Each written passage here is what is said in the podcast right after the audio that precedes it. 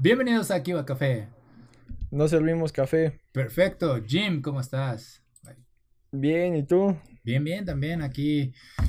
Ah, ya empezamos las celebraciones rápidas. Ah, ya estamos en la, en la recta final del año, güey, del 2020. Ya es, es que día, bueno, Halloween, Día de Muertos, y ya Navidad. Y se acaba este año. ¿Cómo ves? Básicamente. Sí, güey. Un año muy, muy extraño. Muy extraño, ha habido muchas cosas. Tembló en, en Egipto, no, Grecia. Y en otro país, ya no me acuerdo. Les fue mal, güey. Puta, este sí ha estado cañón. Y luego creo que aquí dicen que la vacuna va a estar hasta marzo. O sea, bueno, que todos pueden estarse vacunando. Y que solo el 10% de la población va a vacunarse de entrada. Y dices, eh, lo entiendo, güey, porque vacunar a todo el mundo está cabrón. Este, pero bueno, estamos, estamos sobreviviendo a esto. Pero bueno, ya pasemos a, noticias más que son tristes pero irrelevantes. este, Cyberpunk, güey, Cyberpunk 2077 se retrasa. Se retrasa nuevamente.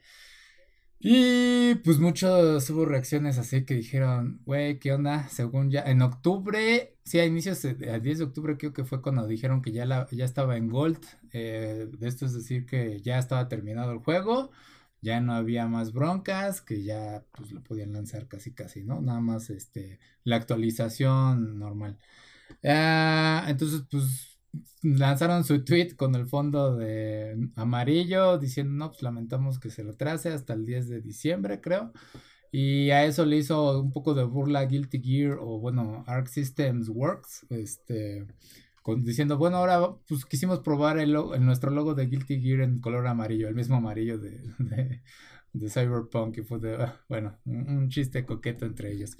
Pero sí, este, ¿qué conoces de Cyberpunk, güey? ¿Qué, has visto? ¿Te ha interesado? Pues eh, creo que era una de estas grandes apuestas que se estaba basando un poquitín en, mezclar medios. El primero, sí, de los primeros, no recuerdo si, si eran los actores que aparecían en Last of Us. Ajá. Que lo anunciaban creo con Ellen Page. Como si fuera una especie de película, no tanto un, juego. Sí, que se parecía. Y luego estuvo, Luego estuvo el, el, actor de, de The Walking Dead, el que le hacía de Daryl, Norman mm. Reedus. Norman Reedus, ajá. Para patrocinar el este. Ay. Death Stranding. El. Eh, ajá, el Stranding. Ah, no, el PT primero, ajá. Ah, sí, sí, sí. El Silent Hills. Y ahora. Y ahora, este. Pues la apuestan a Keanu, que, que se volvió un ícono de la cultura popular, a pesar de, la gran historia que ya tenía, lo remató con, con John Wick. Y ahora, este, pues inclusive él fue la cara del anuncio en, el E3 y aplicó la de...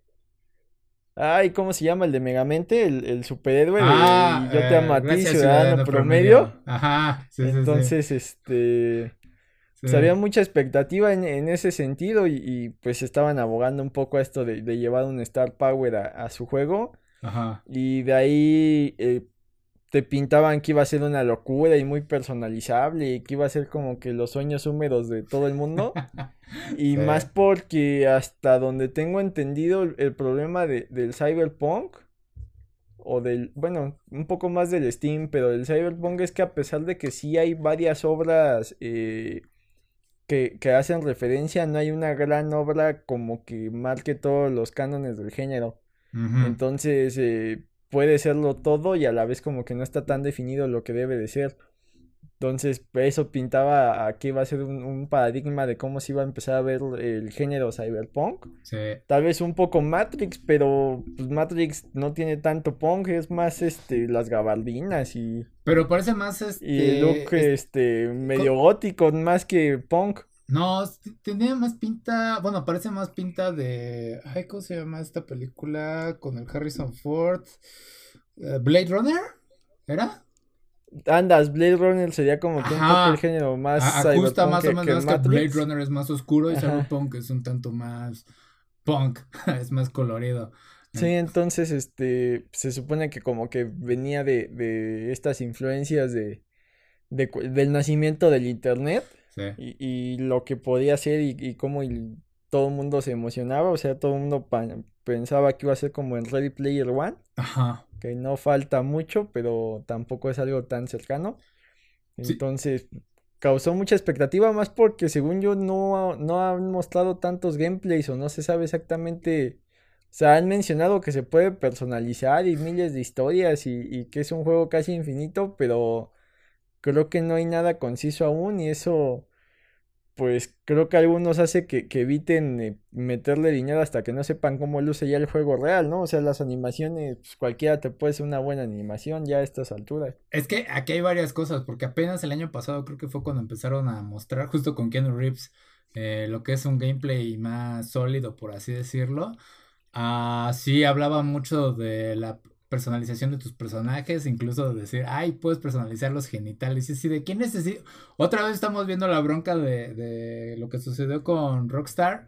De, güey, ¿por qué inviertes dinero en una pendejada? Si ya quieres un producto, dices, ok, va a ser un meme, bla, bla, está bien. Pero, uh, lo que sabemos básicamente, ¿no? Ah, Cyberpunk 2077 se mostró su primer tráiler en el 2000 11, 12, en una fecha más o menos así. Y era un video en el que nada más básicamente veías a un grupo de policías disparándole a una chica robot, androide, algo así, cyborg. Eh, y una música muy buena y dices, ok, esto fue prometedor, a pesar de que era un video muy sencillo y pues tenía promesa. De ahí no se sabía muchas cosas. Eh, pues, las noticias realmente fueron muy escasas, o sea, sí fue como que con ese tráiler fue con el que dijeron, ok, creo que tenemos un proyecto. Y pues de ahí tengo mucho silencio. Y, pero han sucedido muchísimas cosas, o sea, de, de, o está viendo una lista, desde ese tráiler a lo que sabemos ahora, güey, o sea, nada más por decir algunas cosas, se lanzaron dos de Last of, los dos de Last of Us, güey, ah, se lanzaron dos Dark Souls, tres Gears of War, Nueve Assassin's Creed, que, o sea, ya te da un tiempo porque un Assassin's Creed es pues cada año, casi casi. Dos God of Wars, güey. Uh, tres Watch Dogs, no, no, güey, o sea, ha habido muchas cosas. Incluso Final Fantasy XV, perdón, salió y era uno de los proyectos que estaba todavía más esperado, yo creo que, que, que Cyberpunk. Este, ahora sí que ya varía de que, quién le gusta. Pero realmente yo creo que Cyberpunk se lanzó más gracias a los memes, porque estuvimos viendo muchos memes en el que, o sea, incluso como tú dices, sin saber antes de qué trataba el juego, nos dábamos una idea de que era gracias al tráiler, que al primero que salió, y pues el título en el que veíamos, los has visto seguramente, estos memes en el que reparan una silla rota de plástico con un pedazo de metal, o el güey que se pone su iPod en la, en la gorra y sus audífonos. O sea, cosas que dices, ok, esto es como que la combinación entre eh, eh, tecnología y, la humanidad, no sé, algo, o, sea, esta evolución eh, gradual, ¿no? De la humanidad con la tecnología. Entonces, güey, no sé, realmente yo no espero nada del juego. Lo único que también te habían visto es el, los guiones. Salió una foto del equipo de doblaje japonés, creo y, son papeleo increíble de todo lo que van a tener. O sea, sí va a tener muchísimo contenido según el juego.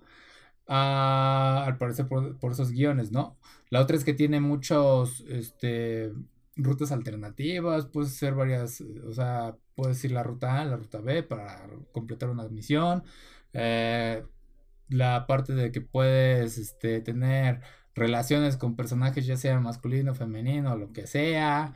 Eh, hay muchas cosas. Y aparte entre eso, noticia que realmente pasó muy desapercibido es que al parecer no va a haber una adaptación o más bien un doblaje al español. Pero eso realmente, realmente no afecta mucho. Dices, güey, ya tienes muchísimo contenido. Si al menos te van a dar el subtitulado en español, agradecelo. Se agradece por parte del Project, el CD Project Red, que realmente son, es un buen equipo. Hasta ahora lo que han mostrado hicieron The Witcher 3 y trabajaron, creo que también con Horizon. Y trabajaron con Hideo Kojima. Hideo Kojima tomó prestados algunos, eh, su motor gráfico creo para... Ay, se me olvidó. Dead Stranding, güey. Entonces, eh, promete. A ver, no sé, hay que me haya faltado cubrir algo que quieras decir ahí.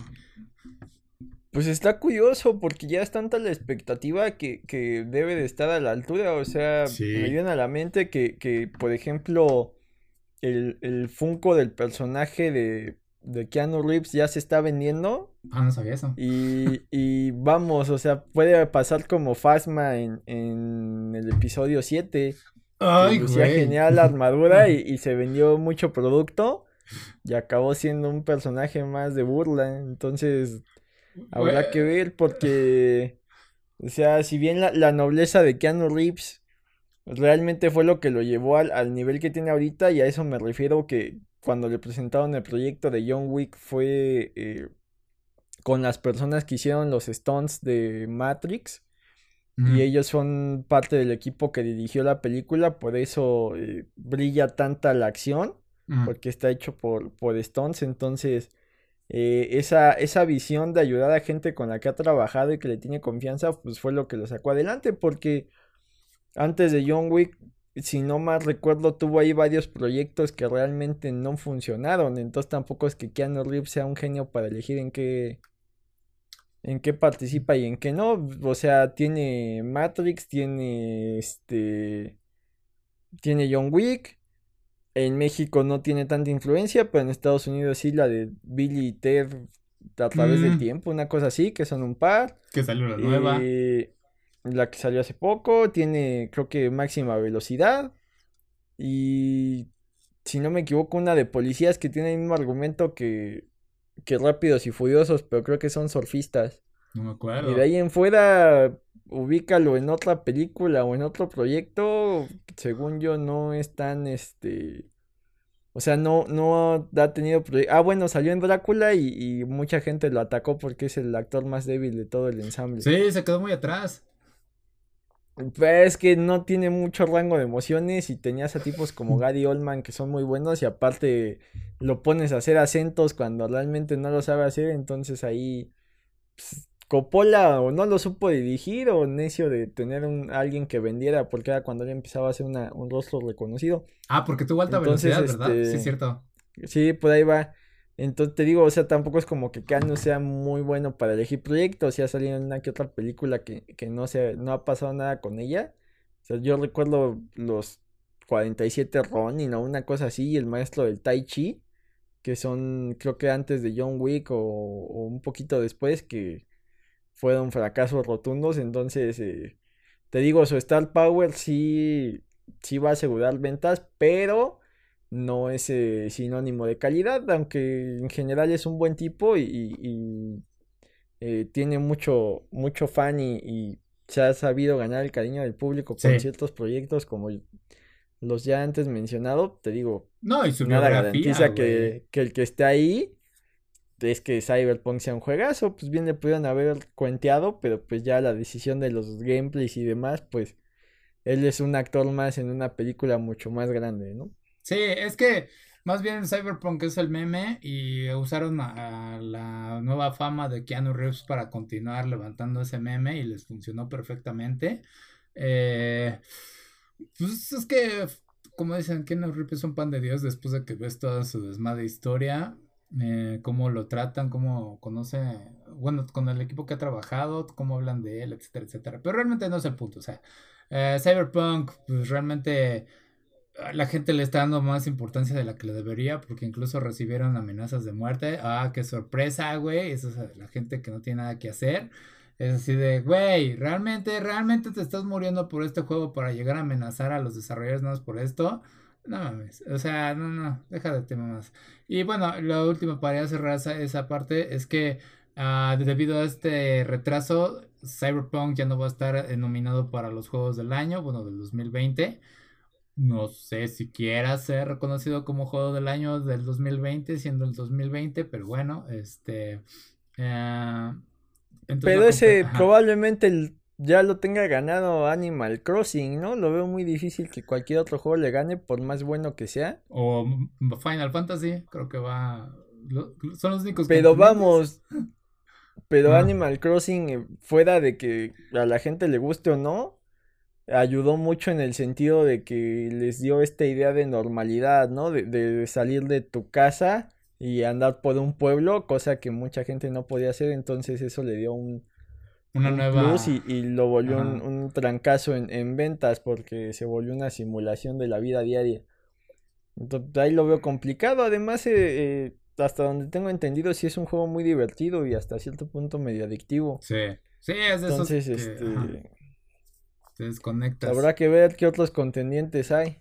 Sí, no, nada más yo creo que Final Fantasy ahorita es el primero que se me viene a la mente y como dices Animal Crossing, de ahí en fuera, pues obviamente. Me suena los lado, el último Last of Us, pero tuvo ahí cierta polémica. Ah, sí, cierto. Sí, sí, sí. Eh, no sé si el Sekiro, el Ghost of Toshima. Ghost of Tsushima. No recuerdo si son de este año, creo que el Sekiro es del año anterior. Sí, eh, de hecho lo ganó el año anterior Sekiro. Este, sí, Ghost of Tsushima creo que es, el más fuerte de, los mencionados.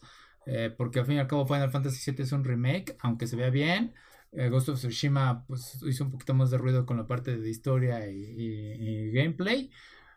Ah, pero sí, este sería interesante. Bueno, ver qué onda. Pues sí, eso fue lo que sucedió con Cyberpunk. De ahí nos pasamos a. Ay, güey. Bueno, pero ahí no sé si, si esto acabe provocando a futuro que no sé si, si hay algún cambio ahí en, cómo se maneja esto de las preventas. Porque en entrada pues ya juegas con ventaja, ¿no? En el sentido del desarrollador, de que ya sabe cuántas copias ha vendido antes de que salga. Entonces, este, pues sea un buen juego o un mal juego, pues ya tienes esa ventajita de que ya vendiste. Sí, sí, o sea, de que ya tienen sus preventas listas, ya las tienen, güey. O sea, eso no hay, no hay duda. Ajá.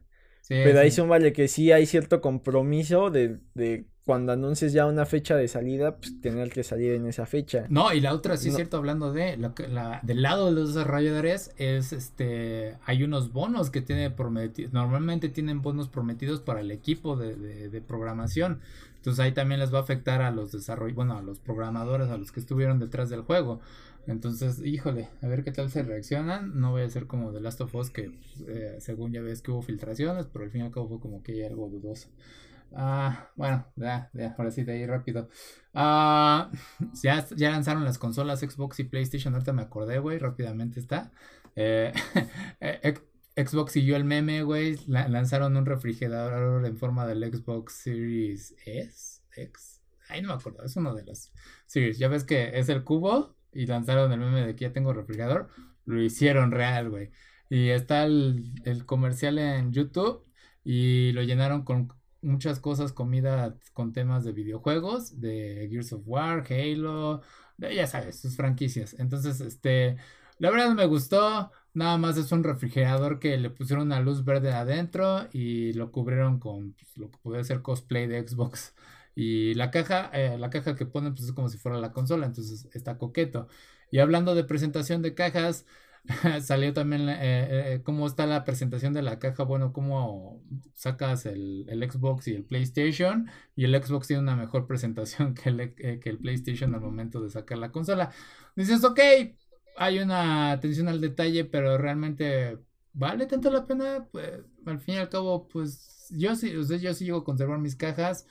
Pues si nada más necesito sacar y envolver la, la, consola nuevamente para guardarla, pues está bien. Pero aquí pues, el Xbox le puso como que más cositas para que se luciera. Mm, ahora sí que realmente no, no afecta tanto a las ventas, pero si dices, eh, sí se ve como que muy chafita como lo presentó PlayStation. Ah, es gusto de cada quien. Sí, no, no lo veo como un diferenciador para, para mover la balanza de, ventas. Ah, Yo ahí la noticia que vi fue respecto al Play 5. Ah. Que creo que con la suscripción mensual te iban a dar bastantes juegos de Play 4 este, 20 gratuitos. Juegos, algo así. Entonces eso, eso sí está bastante interesante porque, vamos, pagas la mensualidad y de entrada que te compres que te gusta el, el, el Spider-Man nuevo y ya tengas disponibles todos esos juegos con tu mensualidad, no suena tan, tan mal. Sí, pero pues, ahora sí que la verdad no sé cómo funciona el Xbox Pass, pero al, parecer el Xbox Pass va a estar mejor. Entonces, eh, bueno, el chiste es que al fin y al cabo todos van a tener juegos de entrada, más juegos que lo normal, porque normalmente veíamos como que un juego eh, al momento del lanzamiento que era lo importante, tres. Bueno, el Xbox tuvo como cuatro juegos, si no mal recuerdo, cuando fue lanzado. El PlayStation tuvo tres o dos realmente nada más valía la pena uno y eso a medias, pero ahorita ya estamos viendo más títulos. Es la ventaja de la retrocompatibilidad, que también hubo algunos problemas por ahí que dicen, no, no vas a poder jugar como otros 10 juegos creo del PlayStation 4 en el PlayStation 5, pero dices, realmente te afecta cuando ya tienes un catálogo de otros 200, 400 juegos más. O sea, es bueno. pues sí, eso fue lo que sucedió con esas dos consolas. Y bueno, ahora sí. Eh, hablando de Sony, güey. Ah, Sony está en negociación en este momento. Todavía no, no, no se ha concretado la compra. Pero al parecer quiere eh, comprar Crunchyroll por 975 millones de dólares. O sea, sí es, sí es una. Es casi un billón, güey. Este. Entonces sí es como que está interesante esa negociación. Lo que realmente no me acordaba es que Funimation se había separado de Crunchyroll y Funimation de Sony. Entonces aquí puede que volvamos a ver la fusión de estas dos este, empresas de stream. Eh, se va a volver interesante. No sé, ¿qué veas? ¿Qué opinas? ¿Qué te parece eso? Pues que está interesante porque al menos aquí en América Latina el streaming va a recibir un, un golpe en unos 15, 20 días, que es este, la llegada de Disney. Sí, cierto. Entonces va a empezar esta guerra de, de o pago Netflix o pago Disney. Habrá quien pague todos, ¿no? Pero en, el promedio, pues sí va a empezar a ver estas decisiones y va a empezar a hacerle... ¿Qué tanto pesará más eh, ver de Mandalorian o ver Stranger Things? Sí. Eh, o, o, por ejemplo, Amazon, pues el gancho es este eh, venderte también lo de la paquetería. Entonces, ah, la paquetería. La paquetería. Entonces, la paquetería básicamente, si compras mucho, se paga solo el Prime. Súmale que tienes la oportunidad de ver The Voice o ese tipo de cosas. Pues, tampoco, este, pues, cae mal. ¿no? O sea, ahí tienes este un 2 por 1 Sí, tiene un. Y no sé, habrá que ver. Habrá que ver ahora con, con Funimation en el. En, pues la opción de verlos al otro día con subtítulos en calidad HD y sin andar este buscando mil links o sintiéndote culpable de que estés consumiendo piratería. Sí.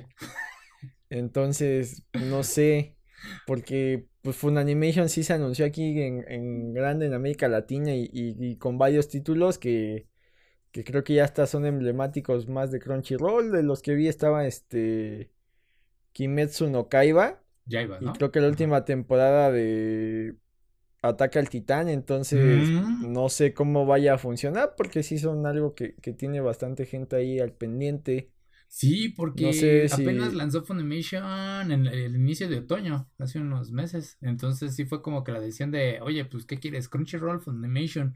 Y el problema con estos servicios de stream de anime, güey, es que tienen muchos contenidos similares y son muy pocos los que son separados. Es así como de, güey, si jugamos a qué temporada quieres jugar, o sea, a diferencia de, Netflix y Amazon y otros este, que sean más occidentales, el contenido al fin y al cabo va a estar ahí y no tiene, ¿cómo se puede decir? No es por temporada. O sea, tiene mucho contenido que de repente pues no estás esperando que salga.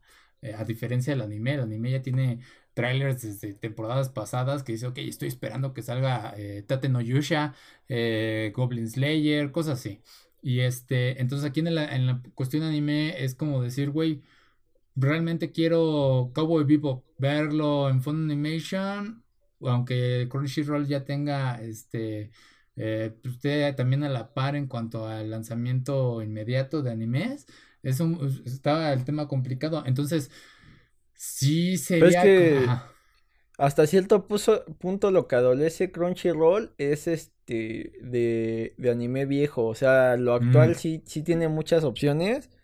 Pero si quieres revivir un Ranma y medio, un este, los primeros de Dragon Ball, Tadalel, los caballeros originales, y Nuyasha el viejo, como que, no sé, Slam Dunk, por ejemplo, no tiene esa opción, o sea, habrá que ver si, si Sony al comprarlo le, le invierte.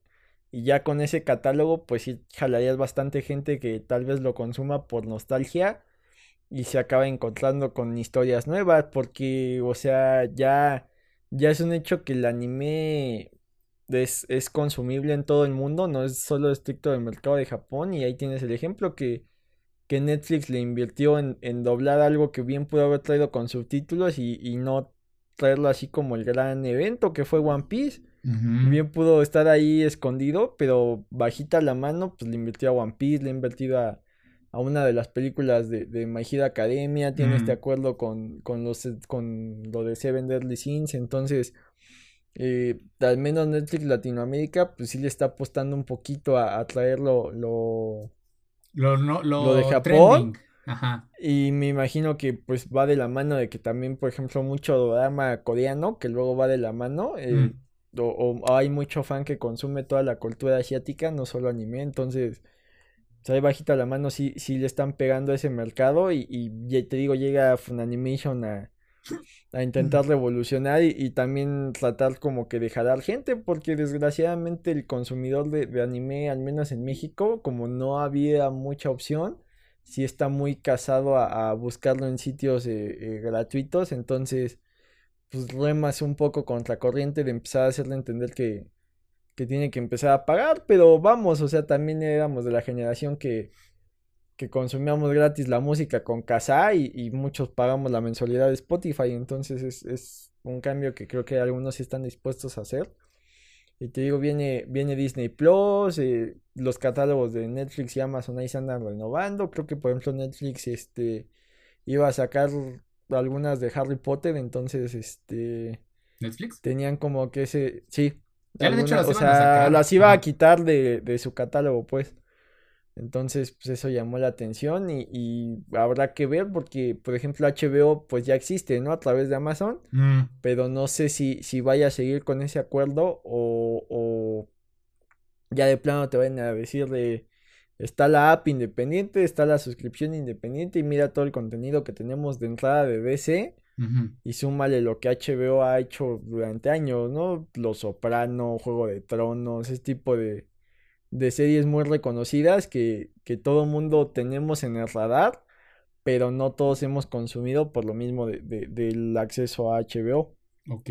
Sí, pero aquí, bueno, en esta parte de Funimation Crunchyroll, este, sí había, bueno, como fan de PlayStation, eh, sí se espera como que, por ejemplo, eh, si hay esta fusión de Funimation y Crunchyroll, y, bueno, antes que nada, si es una opción lógica que Sony esté comprando ah, estos este, servicios de stream de anime, porque al fin y al cabo PlayStation también este, eh, tiene mucho contenido de juegos de anime a diferencia de Xbox, y eso es lo que por al fin y al cabo pues es lo que llega a jalar el público de, anime a diferencia de Xbox. Ah, de hecho, tienen su plan de hacer el Sony Group para enero, que es así como que este conglomerado de, distintos tipos de entretenimiento, de tecnología, entretenimiento. Este. Y pues el rumor o lo que se espera o lo que queremos, como iba, lo que iba, es que los que tienen la membresía PlayStation Plus pues puedan tener Crunchyroll añadido ahí, como más o menos es el Amazon Prime. Este, sería interesante si se pudiera hacer eso. Este, yo la verdad, pues sí, quiero ver qué, qué sucede con esto. Va a también ser interesante si se llegan a fusionar.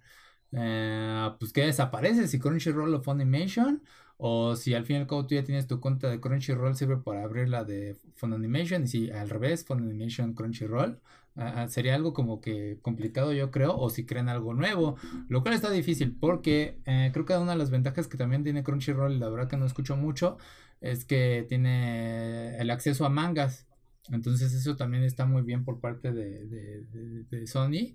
Sí le conviene porque Sony tiene mucha influencia también en la industria del anime. O sea, se ha, se ha, impulsado. De hecho, luego ves compañías. Cuando salía la, la, chica diciendo, este programa es traído por ti, por estos patrocinadores. Y también salía Square Enix, que también estaba interesante que apareciera su nombre en estos animes. Y la verdad, pues a ver qué, se desarrolla. Sí, sí. Yo, yo la verdad sí quiero ver qué onda. Eh, ver Sony, pues ya lo tenía planeado. Porque al parecer él había hecho como que el apartado de decir yo soy el único comprador de Crunchyroll. Y la, la negociación inicial había sido por 1.5 billones. Y si dices, wow, pues, pues, sí le bajaste un tanto, ¿no? Yo creo que la situación eh, le apoyó en este caso. Y la, y la otra es que por parte del mundo gamer, pues, este, pues dijeron, güey, Konami también está como que de oferta, anda dando como que sus últimos respiros. Y pues decidieron irse por Crunchyroll, no sé, güey. Sí me, verá, sí me interesaría si Sony volteara a ver a Konami y lo adquiriera porque ya Xbox compró Bethesda. y Konami es una muy buena compañía de juegos, aunque últimamente se ha enfocado en la parte de pachinko. Sí tiene estas licencias que pueden ser rescatadas. Por ejemplo, al parecer Konami levantó el sitio de Bloody Roar. Y Bloody Roar es un juego de peleas que ya tiene tanto tiempo, pero si es de culto, estaba, era genial. Entonces sí puede que veamos la reencarnación de ese juego. Entonces puede que haya, haya algo que esté planeando Konami con alguien más, no sabemos todavía. Eh, vale la pena ver qué, qué, sucede. Ojalá, ojalá, ojalá, ojalá Sony sí pueda hacer algo con, con Konami o alguien llegue a rescatar Konami y lo saque de ese infierno que es el pachinko. Bueno, infierno para nosotros del occidente. Allá en Japón se divierten mucho con el pachinko, pero sí, últimamente Konami se ha enfocado más en ese entretenimiento de, de las apuestas. Pero bueno, este, ¿hay algo que quieras agregar de esa parte? Pues habrá que ver porque está curioso cómo eh, Sony ha empezado un poco a explotar las licencias. Creo que eh, la que llama más la atención es Spider-Man. Eh, de lo poco que han anunciado para el de Miles. Mm. Eh, fuera de, la intro, esta pequeña de historia, te digo que va a salir un, DLC basado en el Miles del Spider-Verse. Mm, y pinta que es la estética básicamente del juego, del juego de la película. Entonces se ve bastante interesante. Más porque es un Miles que tiene mucha personalidad con esto de los tenis y un poco la sudadera, que al final ya no los trae tanto. Pero sí le da su propia personalidad y, va más allá de nada más haber cambiado los colores del traje de, Peter. Eso sí me gustó. Entonces, Ajá. Eh, está bien que exploten estas licencias y, lo hagan de buena manera, no nada más este que te aparezcan comerciales o cosas ahí sin, sin sentido. Entonces, de entrada ya demostraron eh, una gran historia de Spider-Man en el juego original. Habrá que ver qué personalidad tiene este Miles. Pero al menos en lo visual es ese dulcecito de, de aprovechar esta versión. Más que Miles pues no tiene la misma historia que Peter con tantos trajes. Y, recordemos que al menos en el juego de, de, Play 4 no se explotó uno de los trajes más emblemáticos que fue el de Venom. Porque probablemente eh, aparezca en las secuelas como personaje. Entonces, pues, habrá que ver ahí cómo le rascan a Miles y qué tanto eh, extra aparezca en, este juego que no hayamos visto antes y que sea de la personalidad de Miles. Ok, porque sí me llama la atención mucho ese. Me gustó mucho ese Miles, güey. Eh, más que el, como dices, la combinación de los tenis con la, chamarra. O sea, muy chido, sí, sí me gustó. O sea, obviamente el look tiene que ser el limpio, el que nada más es el traje, pero sí le daba una personalidad distinta a la chamarra y los tenis. Sí estaría chido verlo bien así en, juego. Dices que mantiene el mismo estilo gráfico que de la película, ¿no? Pues te digo que el, gameplay así parece, porque inclusive hasta efectos de las onomatopeyas, que uno de los lo que más resalta, de lo que más resalta en Into the Spider-Verse fue la animación, también es la música. Mm. y, va muy casada con, con, la animación. Entonces es tipo de nomatopeyas que, que, lo hacían sentir una especie de novela gráfica o, que estuvieras leyendo un, cómic. Parece que lo van a llevar al juego. Habrá que ver qué tal pinta o si solo fue para, para efectos de, eh, vender el, traje y cómo va a lucir. Es que esa es la ventaja de que sea Sony, güey, porque también, o sea, Sony, sí es cierto, se me olvidó la parte de que también es, es de música, güey. Tiene eh, derechos sobre muchísima música de anime y de películas, y en este caso, pues obviamente tiene los derechos sobre de, de Spider-Verse. Entonces puede hacer muchas combinaciones raras ahora que se adquiere, bueno, no se ha visto mucho que use su músculo de Funimation, pero con Crunchyroll, quién sabe, güey. Porque Crunchyroll es más famoso aquí en, en Occidente, pero bueno. Este, sí estaría. ¿Crees que pongan el soundtrack de la película dentro del juego? No creo, ¿sí? Eso lo veo más complicado, pero ya lo visual y, y si eh, como tal el estudio que la hizo diseñó la música del juego más enfocada al estilo de Miles. Creo que si no más recuerdo la, la del juego de, de, Peter es más tipo heroica. Recuerdo un poco al Spider-Man de, el de Sam Raimi, si no me equivoco, es la música así como muy heroica, no tan, tan, tan casual, porque el de Miles sí, sí es, tiene un estilo ahí hip hop muy clavado. Sí. Y el último que es el de... Ajá. Y el último que es el de Tom Holland, pues más bien son como clásicos ochenteros juveniles, la, la música que le pusieron ahí un poco... O sea, ah. si, si, si la música de, de Tony es ACDC, acá es como si fuera Rush, una cosa así. O sea, como que está, está curiosa la personalidad que le dieron ahí musicalmente a, a, Peter. Similar a la de Tony, pero no tan, no tan metal, por decirlo así de algún modo. ¿Cuál fue la que regó? ¿ACDC lo confundió con Iron Maiden? Mm, creo que fue Led Zeppelin con. Ah, Led Zeppelin, sí, güey. Con ACDC, una cosa así. Sí, sí, sí. Más porque sí, ya, o sea, Tony ya está muy casado con ACDC. Sí.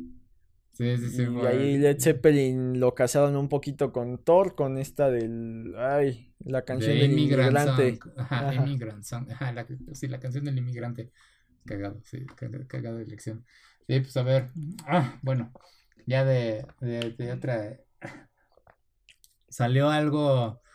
Un tema que ya sabes, otra, otra noticia de juegos, que esto es como de estas cosas que levantan el debate de generación de cristal, todo estúpido.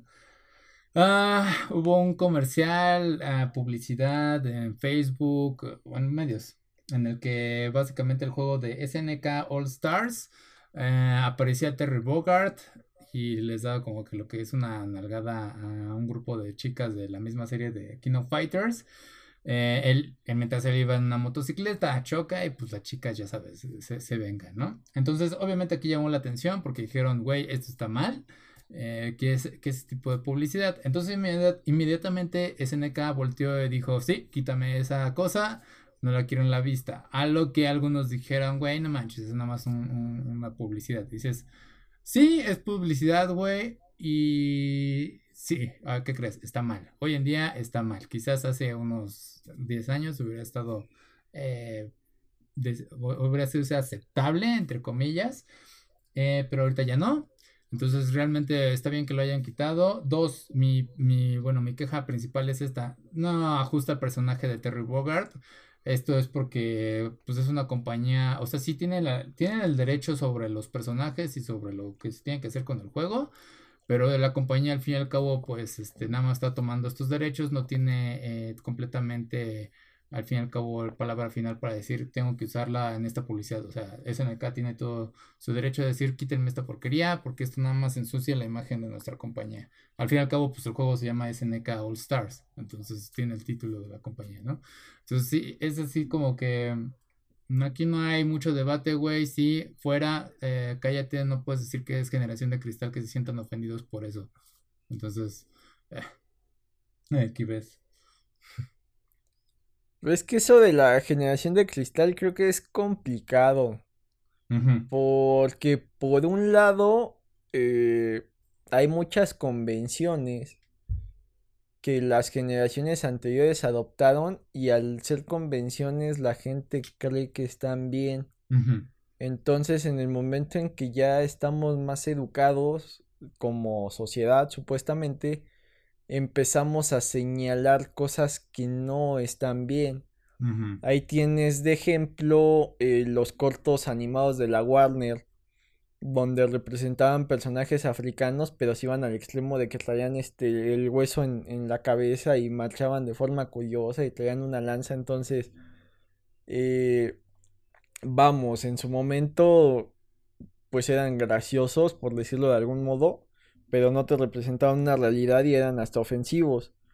Entonces, hay dos opciones, fingir que nunca pasó, lo cual creo que es un error porque eh, ah, sirve como un estudio de lo, de lo que se pensaba en aquella época. Y la otra opción, que creo que es lo más sensato que ha hecho Warner, es poner al principio de, de sus servicios de streaming o cuando llega a presentar este tipo de material, una leyenda que dice esto es este de su época y no representa lo que pensamos actualmente. Entonces, creo que funciona para, para darte una idea de, de, dónde estábamos y a dónde vamos. O sea, y, y, si te pusieras a censurar todo con la lógica actual, pues te quedarías con muy poco, muy poco contenido, o sea, te puedes ir desde obras como shakespearianas, donde seguramente vas a encontrar cosas que no vayan bien, te puedes ir a, novelas más modernas, te puedes ir a, a películas como las de Pedro Infante y te van a decir, no, es que aquí hay mucho machismo, o sea, córtalas, creo que sirve más como, como un reflejo y como un termómetro de cómo estaba la sociedad y a dónde debe de llegar. Entonces, en ese sentido, querer censurar todo y querer cancelar todo, creo que no conviene. Pero ahí estamos está Bien, está bien señalar, está bien señalar lo que está mal y está bien entender cuando haces cosas nuevas que el termómetro es, es actual.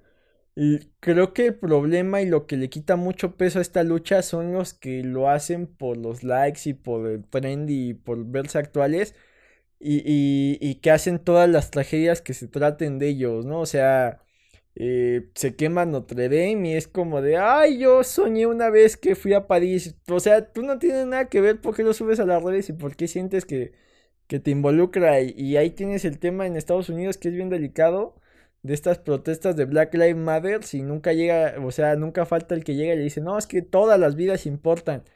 Eh, el hecho de que digas mm. Black Lives Matter no significa que las otras no importan. Aquí el problema es que eh, han sido discriminadas sistemáticamente. Entonces por eso estamos resaltando este punto que es tan importante para que entendamos que este abuso sistemático tiene que acabar, pero en el momento en que alguien llega y le dice es que All Lives Matter es cuando ya lo encancillas en la generación de cristal, entonces eh, echa por tierra todo lo que la otra generación que está poniendo los puntos sobre las es que importan está haciendo su lucha, entonces las generaciones más viejas y que ya aceptan estas convenciones eh, ponen en la misma categoría al que sí está señalando algo que realmente está mal y al que se está ofendiendo puede ofenderse. Sí, es que, o sea, llega el punto en el que todos son generación de cristal en algún punto, porque es cuando crees, cuando no ajusta con tus ideales o lo que tú llegaste a aprender, es así. Eh, en este caso, eh, como lo dijiste, hay cosas que sí podemos ver al pasado, como Shakespeare, como Pedro Infante, como ciertas telenovelas, güey, X, en el que sí se ve el machismo a todo lo que da. Y puedes decir, güey, pues sí, eso fue parte de la historia. Pero cuando traes ese tipo de material a hoy y es nuevo y lo tratas de poner como publicidad nueva o contenido nuevo, es como decir, güey, ¿qué crees? Eso ya es de la década pasada. Entonces realmente sí ya no, ya no es para ahora. Y, y luego tienes que explicarles, como dices, eh, eh, casos como el All Lives Matter. Es de, güey, es que Black Lives Matter no significa que las demás vidas no importan, sino nada más no te estás fijando en lo que sucedió con las minorías. Y hemos visto muchísimos casos en los que, eh, pues sí, o sea, me quiero acordar de un caso reciente. ah, lo vi apenas. por ejemplo, este entró una persona de color a un restaurante y es de estos restaurantes que es de etiqueta de ropa, ¿no? O sea, que tienes que ir vestido de cierta forma para que te puedan dar servicio puedas entrar. En este caso le dijeron a, la persona, güey, no puedes entrar porque tienes sneakers, tienes unos tenis. Y en lo que lo están escoltando, él nota que una señora de color blanco tiene sneakers y está sentada tomando. Y le dice, güey, ¿por qué me estás sacando a mí si esa señora también tiene sneakers? Eh, y, al parecer, parece, porque es, en esta época de, pandemia, el tipo este, era el mesero o el jefe de mesero o lo que sea, este, era asiático, por lo que se alcanza a ver. Y en un momento le llega a decir, güey, yo te entiendo, somos minería, pero tienes que salir. Y es así de, ¿te acabas de escuchar lo que, lo que estás diciendo?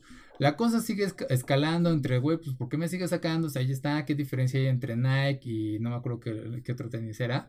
Este, y aparece el dueño del restaurante. Y el dueño del restaurante luce, ¿qué, cómo se ¿Hindú? Eh, eh, bueno, eh, o sea, también es de color el güey. Y empiezan a, debatir esto. Y en un momento le dice, bueno, ni siquiera lo debaten porque dice el dueño, güey, no voy a tener esta conversación ahorita, sale bye. Y así de, acá, güey, acabas de establecer todo lo que está mal con la supremacía blanca, que en algún momento, a, alguna, en un juicio, una mujer de color blanco dije, la supremacía blanca sí existe. Y así de, y aquí es cuando dices, tú mismo, esos dos tipos alimentaron esa idea ridícula de la supremacía blanca y es por eso que existe el Black Lives Matter. Y, y después sale el anuncio de que el dueño del restaurante, esto fue creo que en Los Ángeles, algo así, el dueño del restaurante dijo que fue culpa de su staff o que le echó la culpa a su staff al, final del día de que pues no se dieron cuenta de esto y pues la regaron. Y así de, güey, te acabas de limpiar las manos cuando tú eres el dueño y pudiste haber dado la respuesta más simple que pudo haber sido, este, ¿qué cree caballero? Sí, la regamos con esa dama pues solo por esta única ocasión le vamos a permitir el paso con sus sneakers. Y ya, se acaba, güey, ya se acabó todo el dilema en vez de decir, ah, es que somos una minoría, me salgo de aquí, salgo corriendo. ya.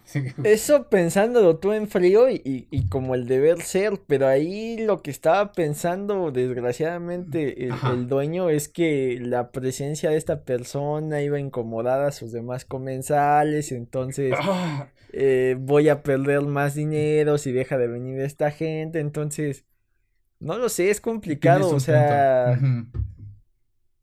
Creo que, que, como dices, todo el mundo se ofende, pero tenemos que, que, aprender a ofendernos de lo que realmente nos está afectando o lo que afecta a la sociedad. Sí. O sea, ahí tienes eh, eh, gente que, que, no sé, anuncian una película, un, un videojuego violento. y, y salen las protestas de padres y dicen, es que no queremos que salga este juego. A ver, señora, ¿usted tiene consola? No. ¿Usted tiene hijos? No. ¿Lo va a comprar para jugarlo? No. Entonces, ¿en qué carajos le afecta? Es que le afecta a los niños. A ver, el, juego aquí tiene que, que, es violento y que es para adultos. Entonces, ya es responsabilidad de los papás si le compran el juego, no necesariamente está para todo público. O sea, si, si fuera un comercial en la tele, en horario estelar, para todo público, en la televisión gratuita, ya haces algo fuera del lugar, pues sí, quéjate. Y por más que estés a favor de la libertad de expresión, o sea, hay, hay límites que no se pueden romper porque hay espacios para todo. O sea, a lo mejor eh, eh, si haces tu campaña en línea eh, dentro de tu página de, de, Facebook y eso ya estás este, ateniéndote a lo que Facebook te diga. Mm. Pero haces, no sé, tu, tu, propio sitio web y no rompes ninguna ley realmente y haces algo ahí muy loco, pues ya es responsabilidad del que vaya al sitio. Pero si alguien más dice, es que bájalo de tu sitio, no, espérame, o sea, el sitio es mío. Y yo estoy cumpliendo con mi normatividad y no tienes por qué venirte a quejar a mi espacio. Sí. Pero no entendemos esto de, de que, ay, es que me afecta y, me ofende. A ver, o sea, eh, ¿es tu obligación consumirlo? No. Es mi obligación eh, que tus sentimientos no sean afectados por lo que yo esté haciendo. Tampoco. Entonces, pues simplemente no lo veas y se acabó. Pero tenemos esta necesidad de que todo tenga que ser para todos y que todo nos tenga que gustar a todos. Y, no lo sé, o sea, hasta que no aprendamos a, consumir responsablemente y decir, ¿sabes qué? Pues a lo mejor pagué el boleto de esta película y no me gustó y con argumentos te digo por qué no me gustó. Al simple hecho de, ay, no la vean, tú ya la viste, no, pero me dijeron que está muy grosera. O sea, tampoco se trata de, de irte al extremo de que todo sea políticamente correcto cuando realmente es algo que ni siquiera estás consumiendo. Ah, y aquí hay, aquí va este punto. Eh, regresando a lo de SNK All Stars. Yo, por ejemplo, no tengo el juego, no, no me interesa, no me llama la atención. Sin embargo, como ya dije, ah, yo fui fan de la franquicia King of Fighters, Fatal Fury, este, y ver a, Terry Bogard haciendo ese comercial, eh, sí fue como decir, güey, ¿quién hizo esta basura? Porque realmente no ajusta con el personaje, estás usando mal a los personajes. Entonces a mí eh, alguna vez pues fue consumidor de, de King of Fighters. Entonces a mí sí puedo decir, oye, pues es que yo conozco al personaje, sí de alguna forma digo, me decepciona que SNK haya permitido eso. Entonces ahí sí tiene que salir SNK y lo hizo bien, yo digo en este caso, porque dice, sí, güey, o sea, esto está mal para la época actual. Ahí, entonces ahí sí tiene que defender esta parte de la historia de sus personajes. Ahora, si por ejemplo dijéramos que no fuera SNK y fuera Dragon Ball y haya sido Roshi en vez de, de Terry Bogart, ¿hubiera sido la misma respuesta? ¿Hubiéramos dicho, ay, es que es Roshi? Se lo hubieran aplaudido. Ajá. Entonces. Pero vamos, o sea. Roshi también es un personaje que ya políticamente no es muy correcto, pero tampoco puedes como que decir, bueno, ya lo vamos a retirar de la serie y no va a salir, o sea, te digo, hay una delgada línea Ajá. Y, y pues ahí está la muestra. O sea, ah, es que cancelen a Roshi, ¿consumes Dragon Ball? No. es que mis hijos, tú eres responsable de lo que consuman tus hijos. Pero Dragon Ball creo que ya rompió esa barrera de ser un producto para niños. Entonces ya es responsabilidad de los padres dejar que lo consuman o no. O sea, y, y, eso es lo que no entendemos y más en estos medios que realmente ya poco va hacia el público este general, ya todo van, o sea, si buscas que lo consuma la mayor gente, la mayor cantidad de gente, pero está en medios muy, muy específicos. O sea, ya no es como antes de que prendías este el martes la tele a las 9 y veías otro rollo o hechos porque no había ni madres en la tele, ¿no? La novela. Y ahorita, pues no es como de que, ay, es que me obligaron a ver, a jugar SNK All Stars. No, o sea, puedes jugar lo que tú quieras. El problema es que la tele, al ser un medio masivo y, presentar este tipo de comerciales, pues sí tiene que haber un límite de decir, oye, fuera de que sea un personaje o otro, el comercial está mal para lo que estés vendiendo, entonces pues no va. Y San se acabó, o sea, pues SNK casi reacciona y dice, no sé quién lo aprobó, vamos a ver, pero de momento lo quitamos. Y a lo mejor te podemos hacer una publicidad chistosa con unos personajes que a lo mejor no respeten lo que son, pero sin ofender a nadie. Y ahí tienes el ejemplo de, las botargas del Smash cuando salió en el 64. No te representaban a los personajes, la publicidad era muy graciosa y hacía que la gente volteara a ver el juego y no ofendía a nadie. No, y, pero bueno, o sea, siguiendo con esta idea de, evolución, Ah, y ahorita recordando, Roshi, Roshi evolucionó, güey. En Dragon Ball Super evolucionó y creo que nadie hizo como que este énfasis. Y me agradó mucho esta parte de que cuando entra en el torneo de poder, le, eh, Roshi, cuando lo, le dicen vas a entrar, dice, ok, tengo que mejorar mi debilidad. ¿Y cuál es mi única debilidad? Pues mi perversión.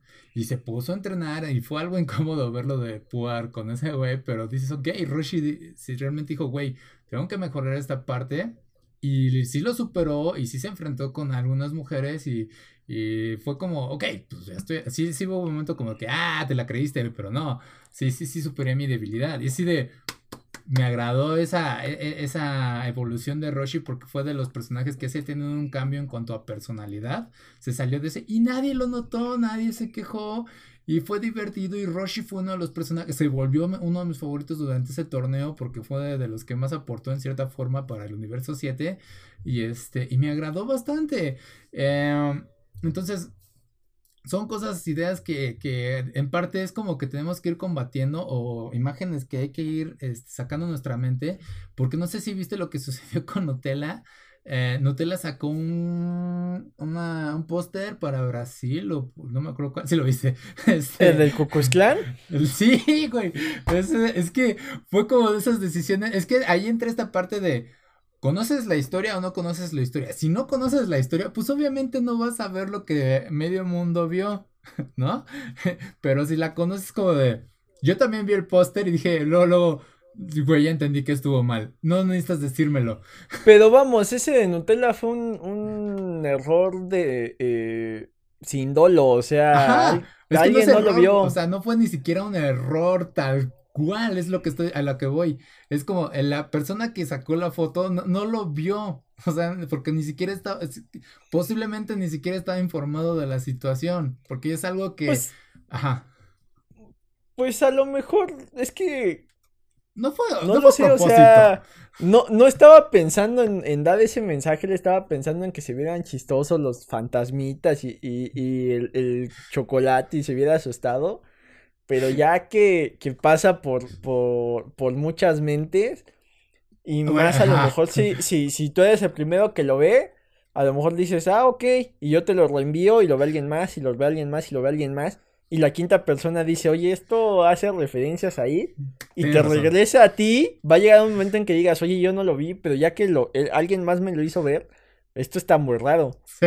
Entonces ahí, ahí creo que la bronca fue que no, no hicieron el estudio de mercado para la imagen, porque el problema es que antes, eh, para que la publicidad saliera, ¿qué necesitabas?